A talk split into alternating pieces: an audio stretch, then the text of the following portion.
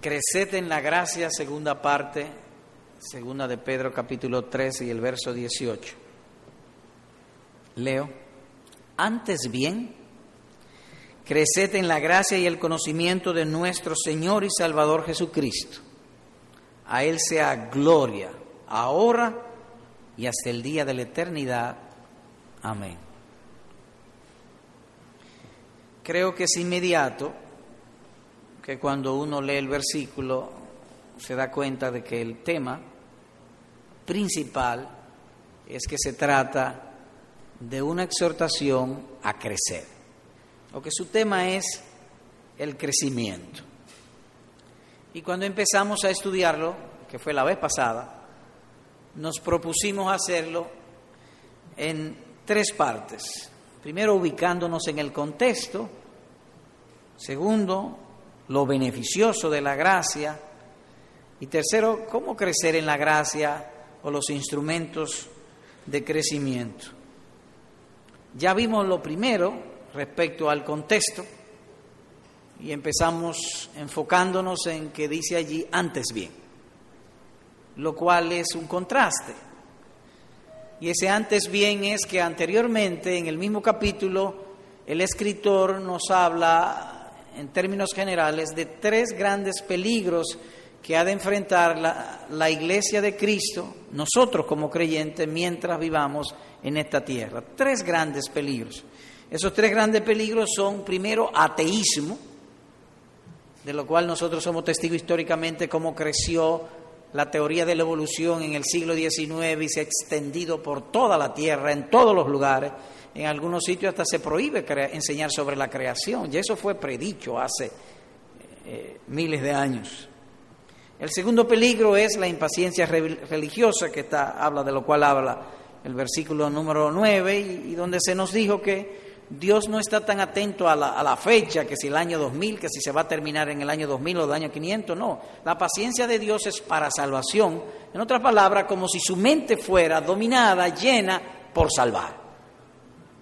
Y entonces, no obstante, como ha pasado siglos, ya van casi dos mil años de la promesa, el apóstol nos prevé de impaciencia, porque iba a adorar, según nosotros, mucho tiempo, pero según Dios, no. Y tercero, el error doctrinal. Hombres de malos sentimientos y mala cabeza. Todos estos peligros, no es que uno habla de los peligros y parece como que va a suceder en la calle. No, no, dentro de la iglesia. Si no, no tiene sentido que se nos dijese. Son peligros que han de surgir dentro de la iglesia o que de algún modo van a infiltrar a la iglesia. Entonces, viendo esos peligros, uno se pregunta, ¿y cuál es el remedio para librarnos de esos peligros? Y el apóstol responde, antes bien, creced en la gracia. Así que el crecimiento en la gracia es el remedio o el antídoto eficaz contra los peligros que han de venir en contra de la iglesia, en contra de la fe cristiana. Así que se anuncian peligros terribles, sutiles, difíciles de detectar, pero hay un antídoto eficaz, creciendo en la gracia. Luego vimos lo tocante a la voz celestial, porque el pasaje habla de dos voces. Una voz celestial que dice, antes bien creced en la gracia y en el conocimiento. Y luego una voz terrenal que dice, nuestro Señor y Salvador Jesucristo, a Él sea la gloria por los siglos de los siglos o hasta el día de la eternidad. Son dos voces, una voz vino del cielo exhortándolo y una voz responde en alabanza y gloria a nuestro Dios. Y sobre eso se habló de tres asuntos, un desarrollo, crecer en la gracia, una ciencia, crecer en el conocimiento, un objeto o una persona en nuestro Señor y Salvador Jesucristo. Así que Dios ha provisto un remedio. Y en aquella oportunidad se terminó con una nota de consuelo y es esta, que Jesús es Señor y Salvador. Como Señor quiere decir que todo dominio y potestad en los cielos y en la tierra es suyo. Nada ocurre sin Él. Por lo tanto, si en las leyes del señorío de Cristo te ponen amargura, en aflicción, en enfermedad, en quiebra, en lo que sea, no deje de pensar que Él es Señor, pero también es Salvador. Con lo cual se corona con esta promesa. A los que aman a Dios, todas las cosas les ayudan a bien. Bien. Hoy entraremos en el segundo punto, la gracia y su beneficio.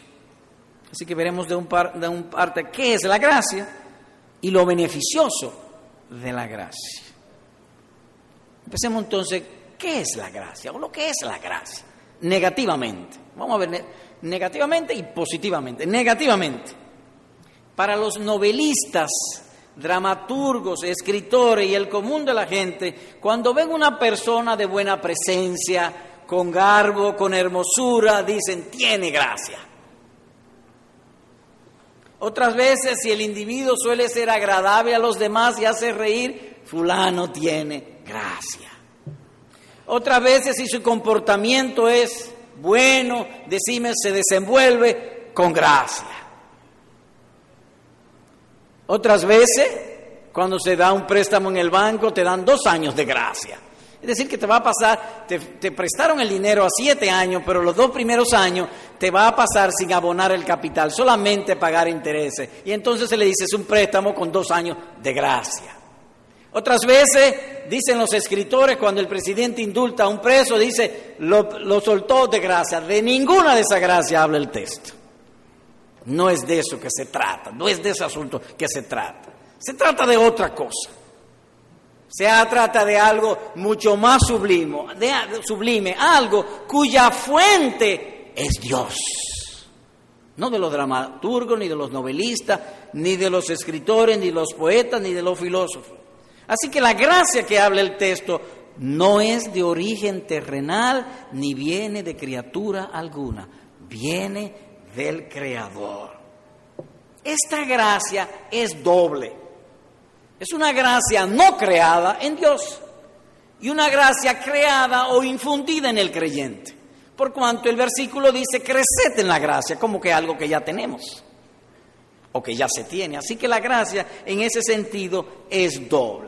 Con respecto a lo primero, hay un versículo que dice lo siguiente, el, el ángel le dijo a María, has hallado gracia delante de Dios en Lucas 1.30, cuando eh, se le anuncia que ella iba a ser cubierta por el Espíritu Santo de donde vendría Jesús. ¿Tuvo ella méritos para que Dios la escogiera? No, Dios lo hizo porque Él quiso.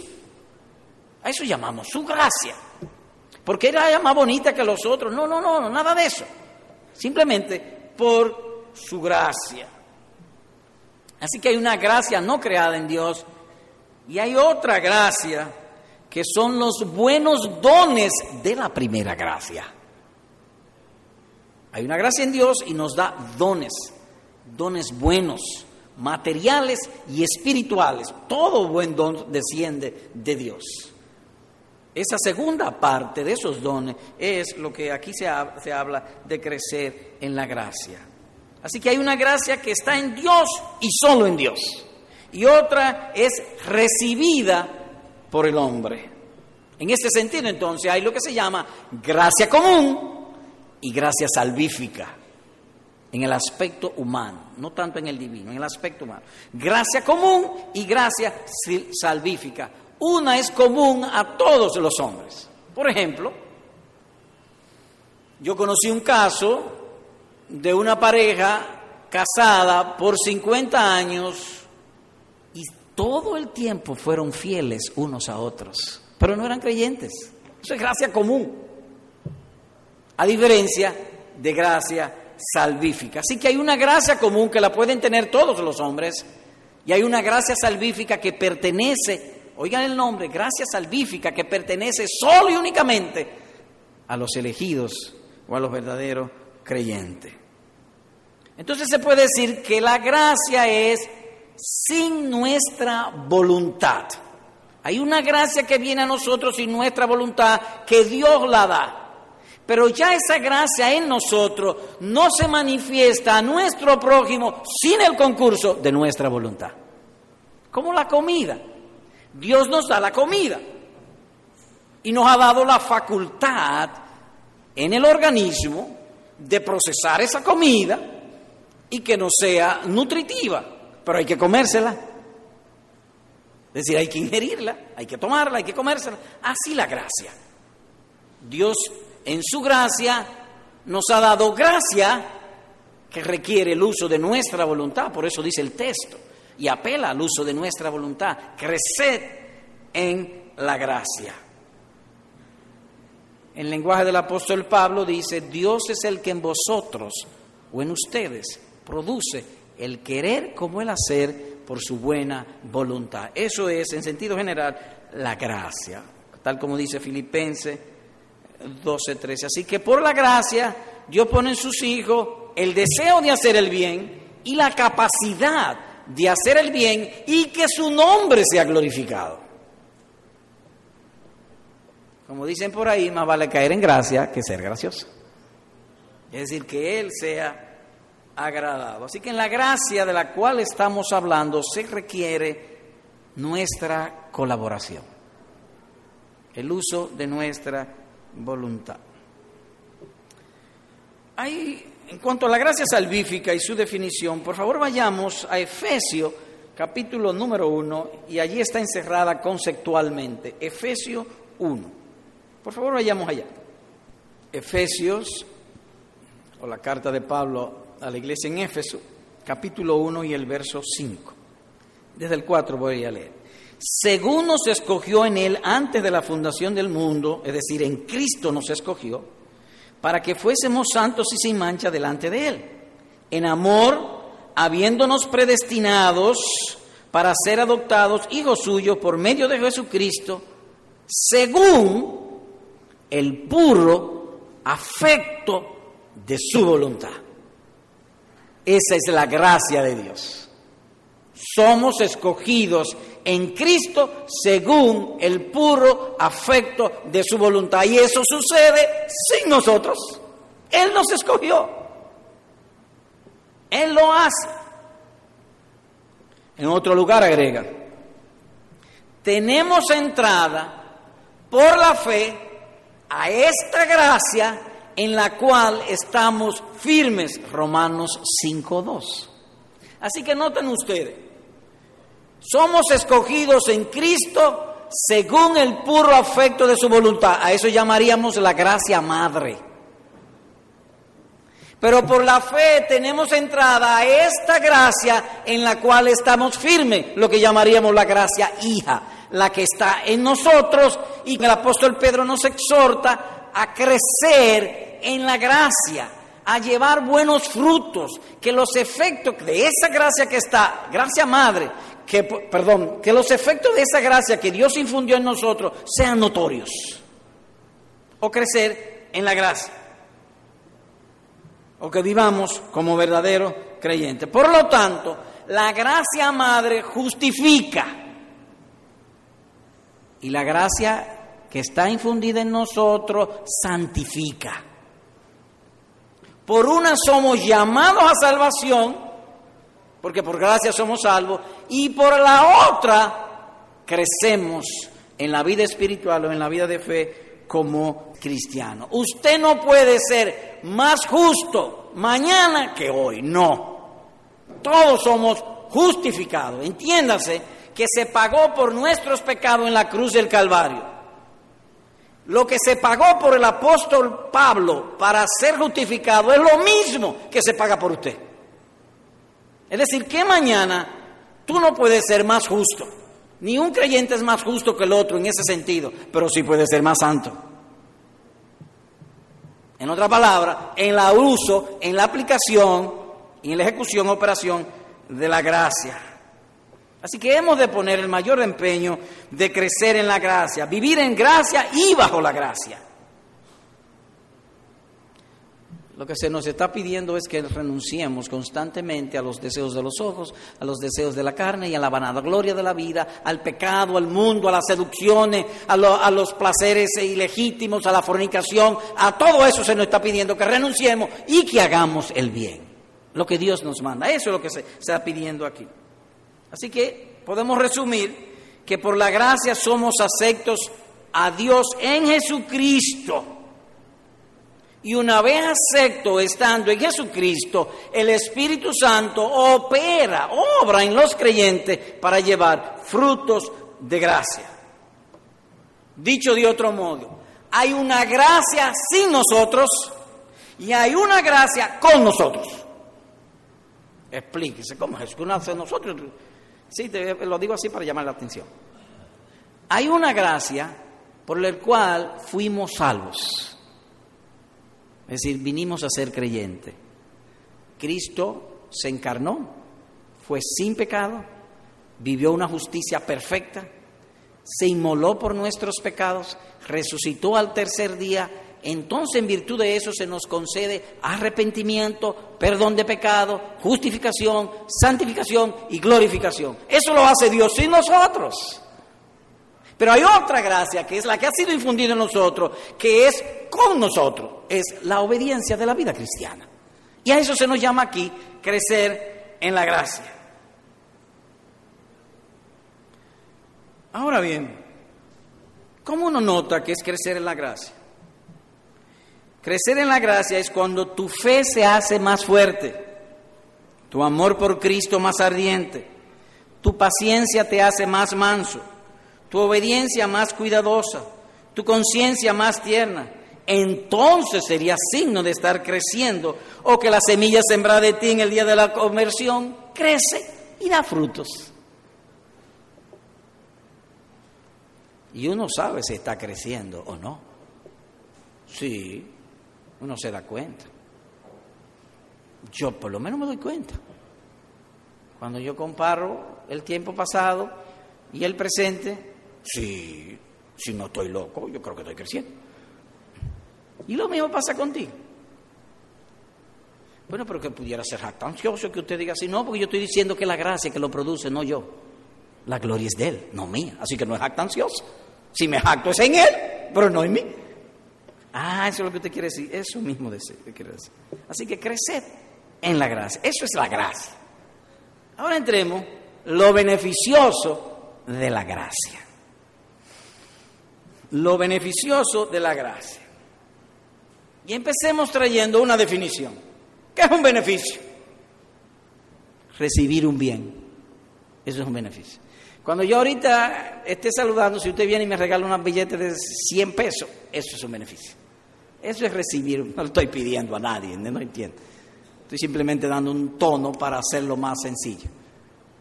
Un beneficio es recibir un bien. Pero en esto de la gracia hay una dificultad. Y la dificultad estriba no tanto el que da la gracia, sino en uno. ¿Qué se nos ha dado? ¿Cuál es el bien recibido? Bueno, el bien que se nos ha dado no puede ser mayor. Dios mismo.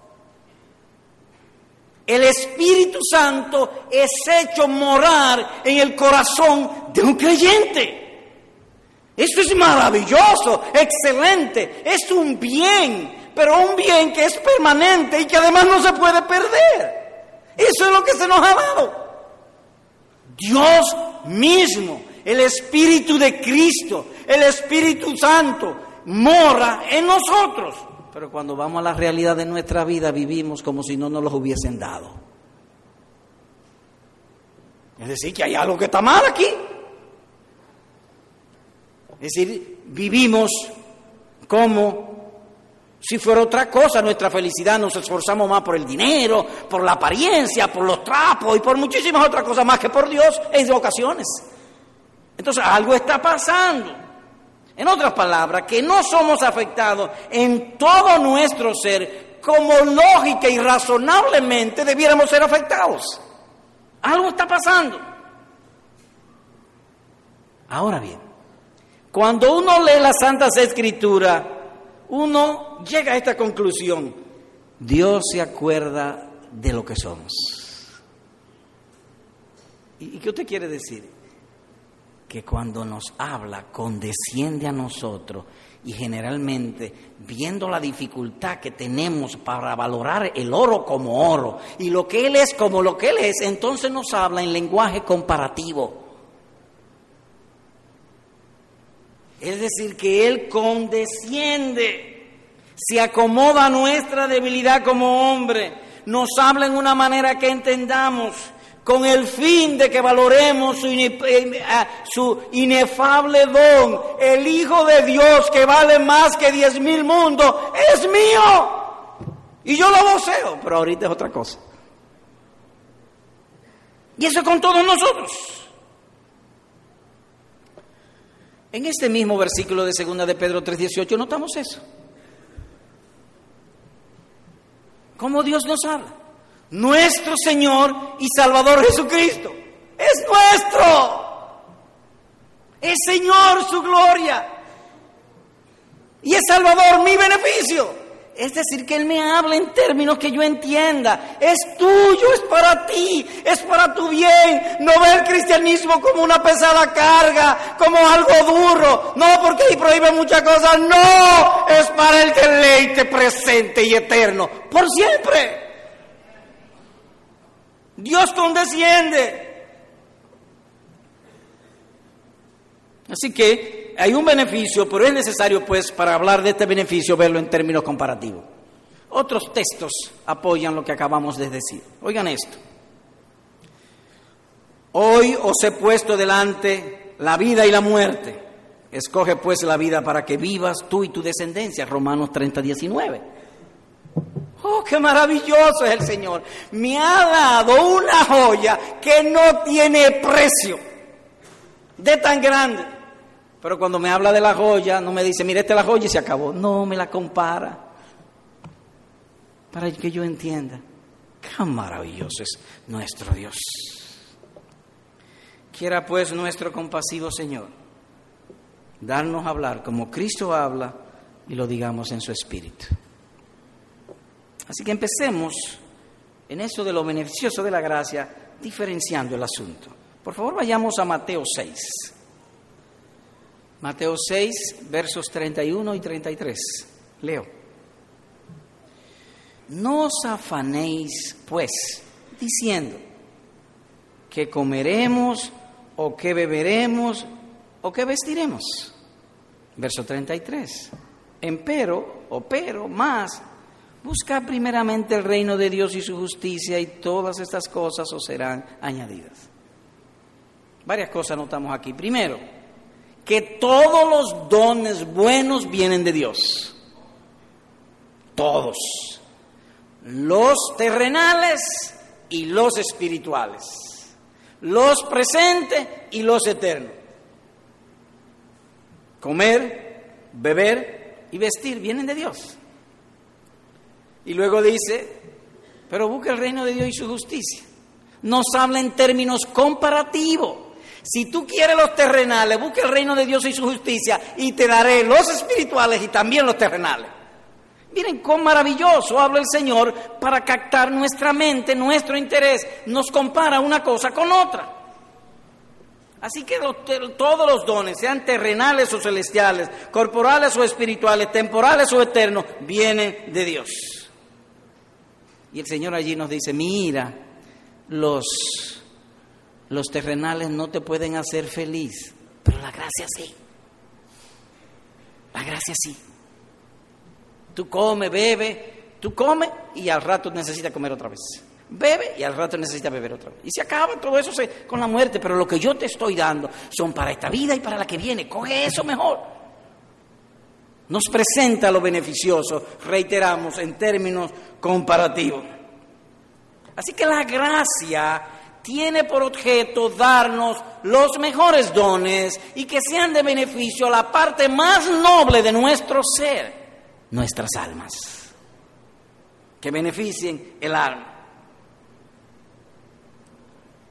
El Señor nos recuerda, polvo eres y al polvo volverás.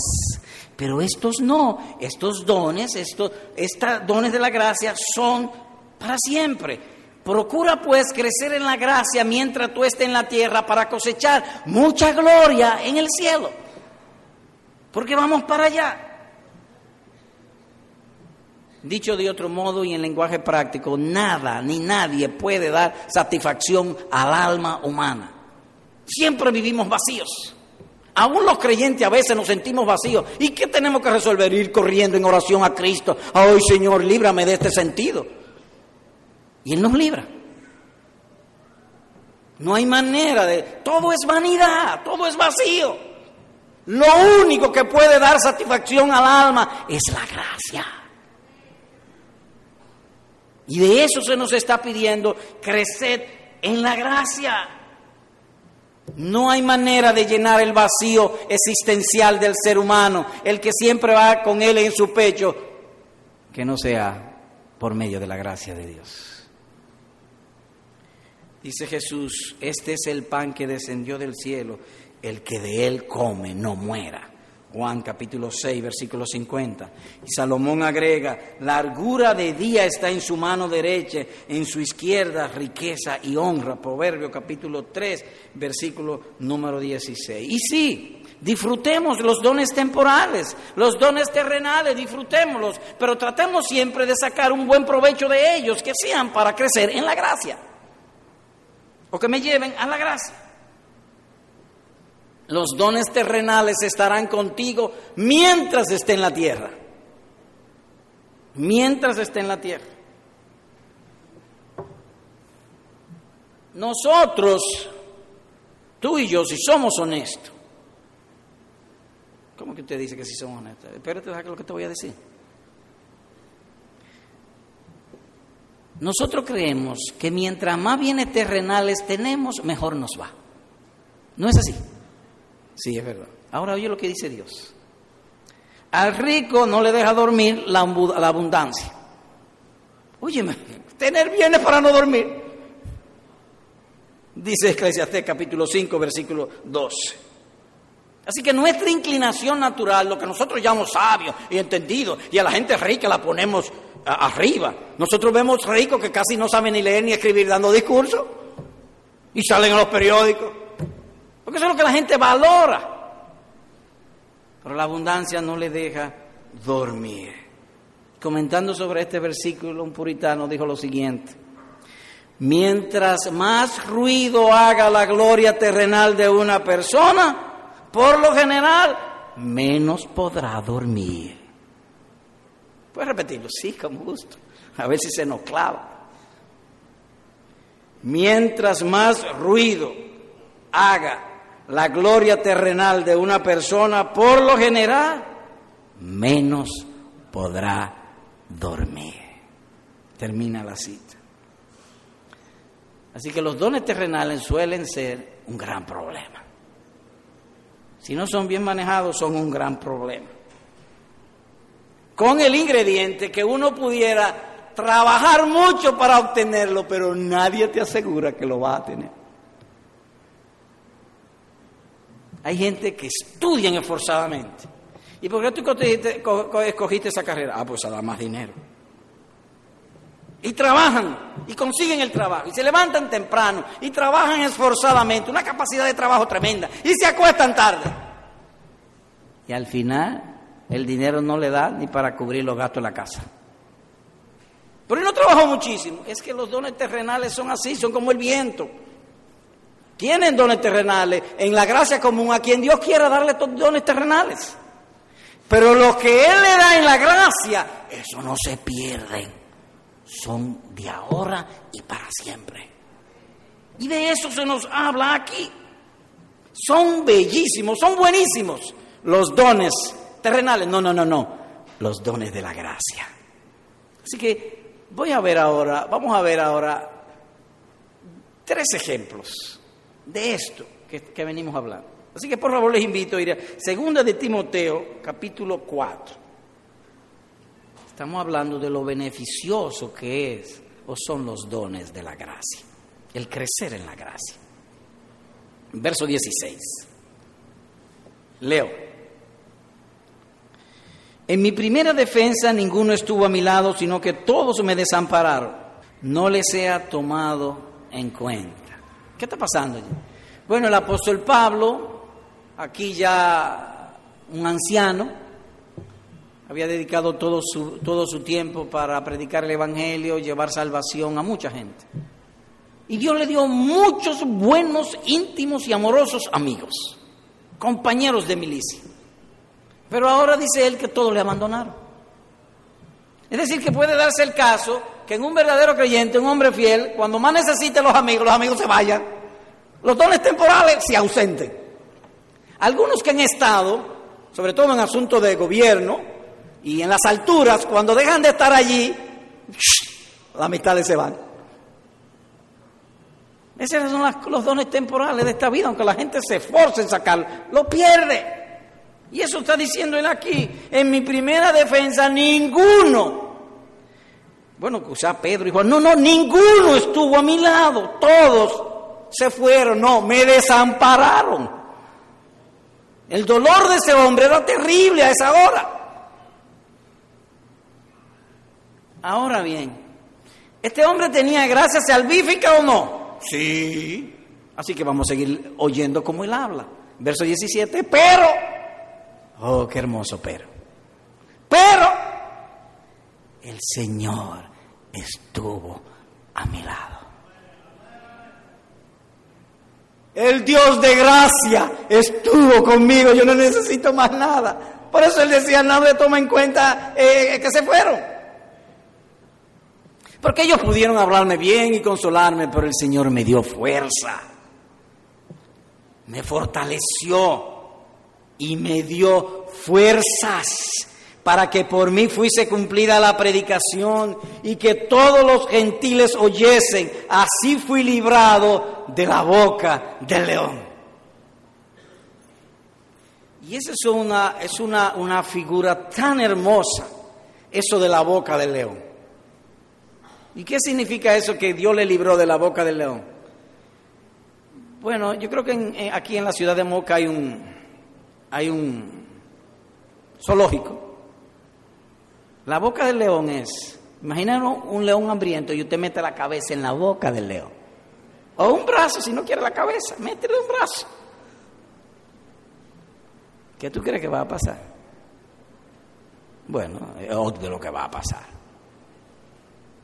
Yo estuve con mi cabeza en la boca del león y el Dios de toda gracia impidió que el león cerrara la boca. Eso es lo que le está diciendo. Ahora noten ustedes, los dones temporales se fueron. Cuando él habla de los dones de gracia, es una alegría, es una alabanza, es un cántico de victoria. Y se quedó ahí, no, le llevó al futuro inmediato y a la eternidad. Versículo número 18. Y estoy seguro que el Señor me librará de toda obra mala y me preservará para su reino celestial. A Él sea gloria por los siglos de los siglos. Amén. Eso hace la gracia y solo la gracia. Y solamente la gracia. De manera que cuando uno ve este cuadro, y si la gracia nos capacita para verlo con fe y aplicarlo a nuestro tiempo de violencia, de crímenes, de seducciones, de asalto, de engaño, de maldades, de corrupciones, cabe y cabe y re que te cabe que se nos diga también, creced en la gracia. Antes bien, creced en la gracia. Así que las bendiciones de la gracia no se pierden, son para siempre. Como alguien ha dicho, esta es la hermosura del alma, la fortaleza del espíritu, la paz de la mente y el consuelo de la conciencia. Repítelo, sí, los dones de la gracia. Esta es la hermosura del alma, la fortaleza del espíritu la paz de la mente y el consuelo de la conciencia. Así que el creyente es depositario de un tesoro invaluable e inmortal. Alumbra los ojos, nos hace sabio, guía los pies, perfecciona la conducta y cuando llega la hora de la muerte la gracia nos viste con una crema celestial para esperar con paciencia el día de gloria o día de la resurrección. Eso hace la gracia. Otro caso, ahí mismo en segunda de Timoteo, capítulo 4, verso 6.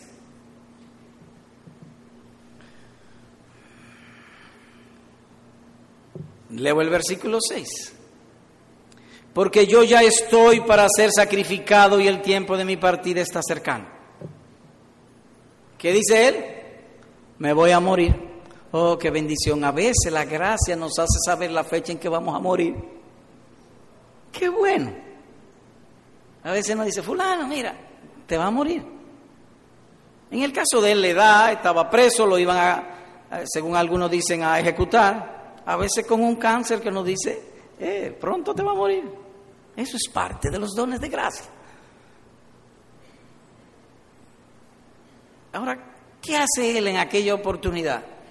Bueno, me voy a morir, tengo un largo viaje que recorrer, déjame revisar mis bolsillos a ver si tienen suficiente dinero para emprender ese viaje. Entonces él revisa sus bolsillos. En otras palabras, mira su experiencia con Cristo. Y dice, verso 7, he peleado la buena batalla, he acabado la carrera, he guardado la fe, puedo emprender el viaje. ¿Y cómo? Por la gracia, el beneficio de la gracia.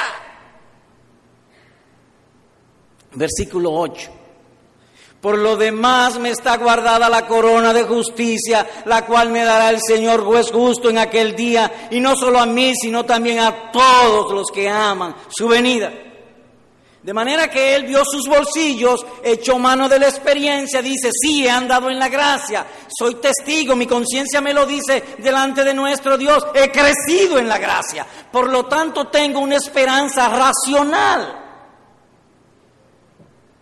Si yo te digo a ti, y que no suceda como pasó con el hermano Domingo, que yo dije que me iba a regalar un Mercedes-Benz y lo que me trajo fue una foto de un Mercedes-Benz. No, no así. Con Dios no es así. Una esperanza racional es que quien te promete racionalmente puede cumplir. Y él, por la experiencia en la gracia y la promesa de Dios, combina ambas cosas y dice, me está guardada la corona de justicia. Por lo tanto, para prepararnos para la hora de la muerte, que es inevitable en ti y en mí, lo mejor, lo más provechoso es crecer en la gracia. Que cuando entre la muerte, oye, pero tú si te tardas, te estaba esperando porque quiero ir a mi Señor.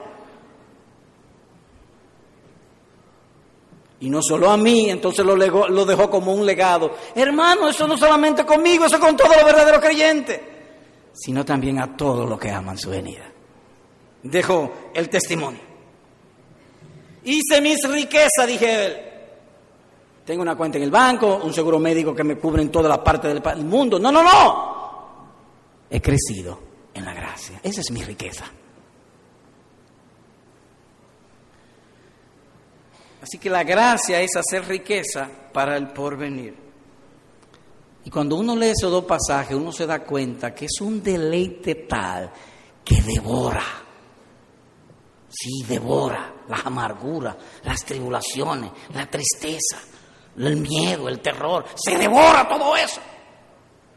Ah, pues por eso es que se me da tanto miedo. Sí, porque ha crecido poco en la gracia. Posiblemente. Si no hay otra causa. Finalmente, otro caso. Señor predicador, ahora yo quiero preguntarle, ¿qué hace la gracia cuando el alma del verdadero creyente salga del cuerpo? Cuando yo me muera, ¿qué hace la gracia conmigo? Oigan esto. Aconteció que murió el mendigo Lázaro y fue llevado por los ángeles al seno de Abraham, Lucas 16, 22. ¿Cómo anduvo Lázaro? En la gracia. Entonces cuando él murió, ¿qué pasó? Una trompeta del cielo, ángeles, vayan y recogen el alma de, de, Lázaro. Y entonces van en una carroza, cogen el alma de Lázaro, se la presentan a Cristo y Cristo se la presenta al Padre. He aquí los que tú me diste, santos, sin mancha y sin contaminación. Eso hace la gracia. Santificado en Jesucristo. Por lo tanto, creced en la gracia. ¿Qué hemos visto? Bueno, que la gracia significa el favor de Dios o el puro afecto de su voluntad, por lo cual el hombre es traído a Jesucristo o para salvación. Por la gracia de Dios, Cristo salva de la culpa y del dominio del pecado, nos justifica y también nos santifica. Hay una gracia no creada y hay una gracia infundida en nosotros, que es un don de Dios, por lo cual se nos está pidiendo crecer, crecer en la gracia. Vimos lo beneficioso también de esta gracia. Vimos lo que es un beneficio, que es recibir un bien. Y vimos también que Dios cuando nos habla de sus dones y de esta maravillosa gracia y de sus tesoros, lo hace en manera comparativa. Condesciende a nuestra debilidad, porque Él se deleita en salvar. Él quiere ganar, por así decirlo, nuestra mente, nuestro afecto, nuestra razón, nuestra voluntad, para que nos entreguemos a Él. En mi presencia hay plenitud de gozo, delicias a tu diestra, para siempre, dice Dios a nosotros. Pero Él no lo dice pam pam, o como un título. No, no, Él habla con nosotros, razona con nosotros, porque nos ama. Por lo tanto, procede crecer en la gracia. Es un deleite tan grande que devora la amargura, las tribulaciones, las tristezas, las aflicciones. Y si tenemos que esperar pacientemente algo, nos pone manso, quieto. En lugar de quejarnos, nos aquieta. Así que aplicamos pues lo que hemos visto hoy. Primero, hermano, recuerda que aún estando bajo la gracia, sigue con el mismo cuerpo, pero con otra disposición. Es decir, cuando una persona se convierte, es la misma persona. Si Juanito Trucupey se convirtió, usted después de convertido lo ve y es el mismo Juanito Trucupey, pero con otra persona dentro de él. El Espíritu Santo mora en él. Él tiene otra disposición. De modo que si alguno está en Cristo, nueva criatura es. Él antes era orgulloso, ahora es humilde. Antes era rebelde contra Dios, ahora es obediente. Antes se deleitaba en el pecado y las cosas del mundo. Lo que Dios llama adulterio y fornicación, Él lo llamaba deleite, ahora Él lo llama pecado, como Dios lo llama. Y quiere santificarse y purificarse. Y procura cultivar y subir las riquezas inagotables en Cristo, manteniendo siempre la aspiración de una limpia conciencia. Así que crecer en la gracia no es otra cosa que oír la palabra de Dios y ponerla por obra. Eso es crecer en la gracia, eso es hacer su voluntad, serle obediente, pero no simplemente obediente, obediente con gozo, con alegría y hacer su voluntad. En segundo lugar, hermano, la gracia es la fuente de todos tus bienes. Procura no ofenderla.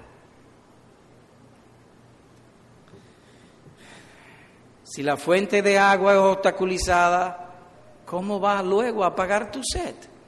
El alma seguirá sedienta. Si tú haces la gracia a tu enemigo, ¿quién podrá consolarte? ¿Quién podrá iluminarte? ¿Quién podrá alegrarte? Procura pues que la gracia la veas y actúe como siendo tu amiga. Porque de lo contrario pudiera ser vana la gracia. Dice el apóstol también, os exhortamos que no recibáis en vano la gracia de Dios. Así que la gracia es tu amiga, es para tu bien. Procura no recibirla en vano. ¿Y qué recibirla en vano?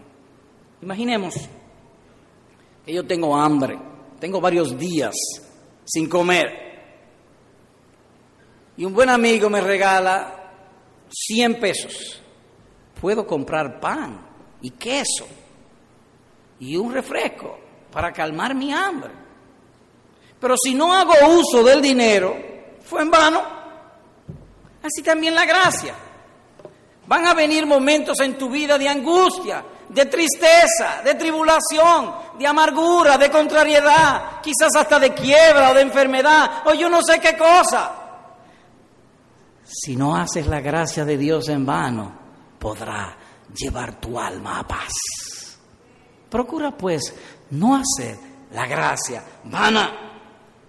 Asegúrate no menospreciar sus ofertas, porque los dones de la gracia son para tu mayor bien. Que sea feliz en este mundo y en el porvenir. Pero no podemos concluir sin hablar a nuestros amigos. Amigo, o amiga, tu mayor riqueza, ahora y por siempre, es esta, que la muerte te encuentre viviendo bajo la gracia.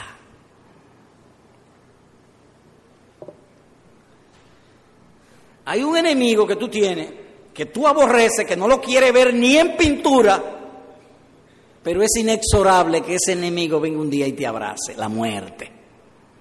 Un día va a venir, va a venir.